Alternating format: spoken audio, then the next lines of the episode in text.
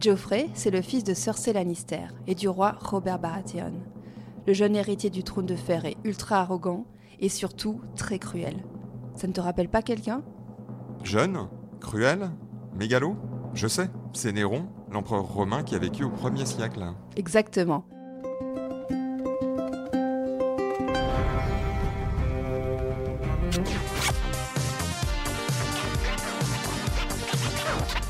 Game of Thrones remix l'histoire.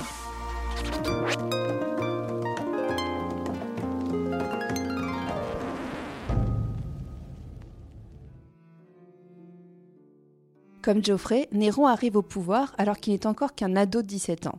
Et pour ça, il peut remercier sa mère, Agrippine. En 54, celle-ci n'a pas hésité à tuer son propre mari, l'empereur Claude, pour que son fils chéri le remplace. Exactement ce qu'a fait Cersei pour Geoffrey. Et comme Cersei qui fiance Geoffrey avec Sansa Stark, Agrippine organise un mariage prestigieux pour son fils. Quand il a 16 ans, Néron épouse Octavie, la fille de Claude. Le problème, c'est que ce mariage arrangé ne va pas du tout marcher. Qu'est-ce qu'il se passe entre Néron et Octavie? Pas grand-chose, et c'est bien ça le problème. Comme Geoffrey avec Sansa, Néron n'éprouve pas d'attirance pour Octavie, il la trouve ennuyeuse. L'historien Romain Suétone dit même qu'il a tenté plusieurs fois de l'étrangler. Et il va finir par s'en débarrasser Eh oui, il a fait répudier pour stérilité, mais ça ne suffit pas. Après l'avoir fait exiler sur une île, il l'a fait assassiner. Ce n'est pas la seule qui va perdre la vie à cause de Néron. Il ne recule devant aucun crime, puisqu'il va même faire tuer sa propre mère. Ah quand même. hein. Geoffrey, qui n'est pourtant pas un enfant de cœur, n'y a même pas pensé avec Cersei. Et pourquoi Néron veut en finir avec Agrippine? Il en a marre de se faire écraser par sa maman, qu'il trouve beaucoup trop possessive. C'est vrai qu'Agrippine se conduit comme si c'était elle l'impératrice. Néron décide donc de la faire tuer. Au moment de sa mort, elle aurait dit au centurion envoyé par son fils Frappe au ventre. On récapitule. Néron a fait assassiner sa compagne, Octavie, puis sa mère. Il ne s'arrête pas en si bon chemin. Selon l'historien Romain Suétone, il aurait tué sa seconde épouse, Popée, en lui donnant de violents coups dans le ventre. Je précise qu'elle était enceinte. Visiblement, il avait un petit souci avec les femmes. Geoffrey non plus n'est pas vraiment un ami de la gente féminine. Sa conception du flirt est, disons, spéciale. Il passe son temps à torturer psychologiquement sa fiancée, Sansa Stark. Vous êtes là pour répondre des nouvelles trahisons de votre frère. Majesté, quel que soit le crime de mon traître frère, je n'y ai pas participé, vous le savez, alors je Sœur vous en décrivez-lui le forfait. En se servant d'une ignoble sorcellerie, votre frère a attaqué Stafford Lannister avec une armée de loups.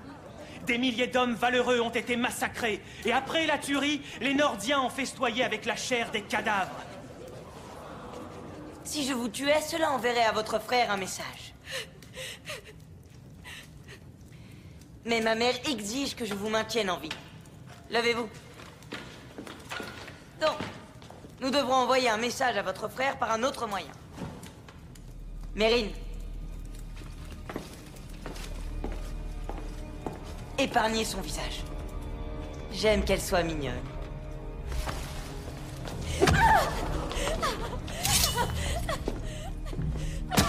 Mérine, madame est trop habillée. Débarrassez-la.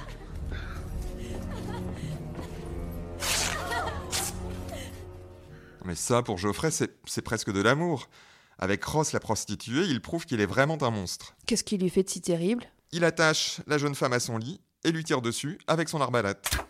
Ce n'est pas qu'avec les femmes que Néron et Geoffrey rivalisent de cruauté. Ils ont tous les deux une conception bien à eux du divertissement. C'est-à-dire? Néron adore les jeux du cirque et Geoffrey les tournois de chevaliers. C'est normal. Ce sont les spectacles de leur temps. On trouve ça sympa de voir des hommes se battre, parfois jusqu'à la mort. Oui, mais eux vont imposer des règles spéciales. Néron aurait parfois demandé aux gladiateurs d'attaquer les spectateurs. Et souviens-toi de ce que fait Geoffrey pendant le tournoi organisé pour ses 13 ans. Ah oui, le blondinet est énervé parce qu'un chevalier arrive ivre à son tournoi d'anniversaire. Il l'humilie, le force à boire un tonneau de vin, et puis il le condamne ensuite à mort. Me, me voici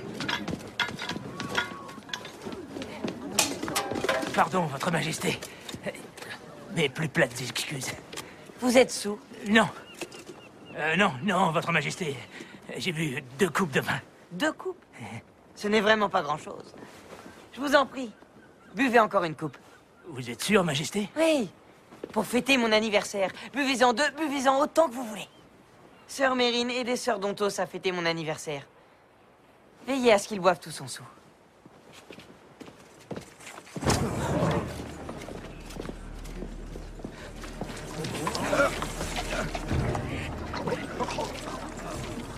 Niveau sadisme, c'est difficile de départager Néron et Geoffrey. L'empereur romain marque des points, si on peut dire, hein, en persécutant les chrétiens. Il les accuse du grand incendie de Rome qui a ravagé la cité en juillet 64. Pendant six jours, un terrible brasier détruit la ville. Qu'est-ce qui a provoqué l'incendie?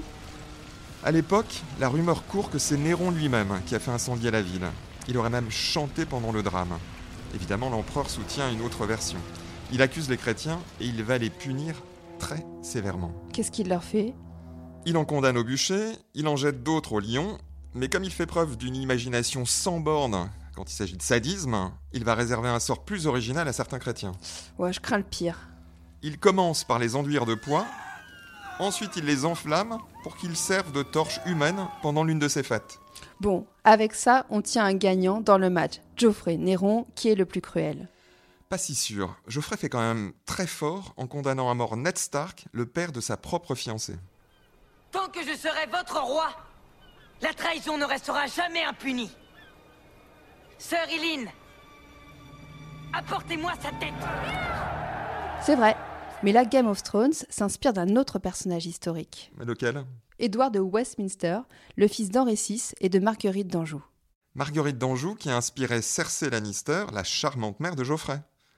Mais qu'est-ce que Édouard a en commun avec le jeune tyran de Westeros? Le prince anglais, qui est né en 1454, serait lui aussi un enfant illégitime. Mais il a d'autres points communs avec Geoffrey. Comme lui, il adore les décapitations et est complètement mégalo. Écoute ce que dit de lui l'ambassadeur du duché de Milan.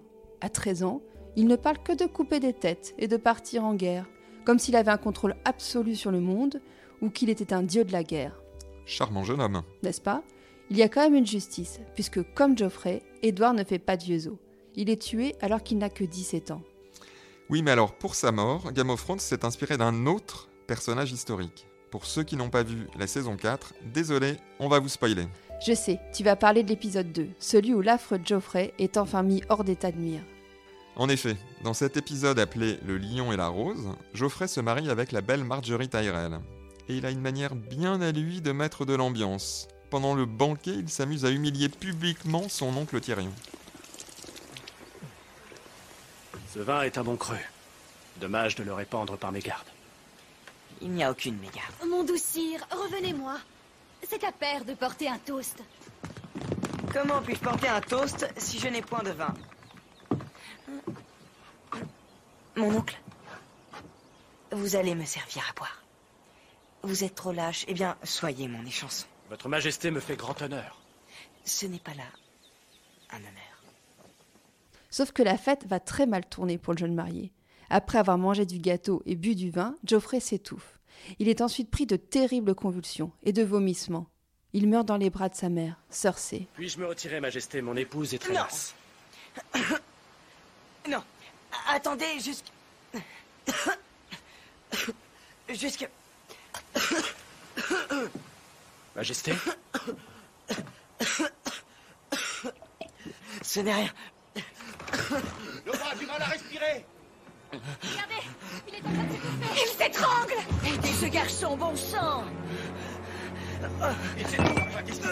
Idiot, aidez votre roi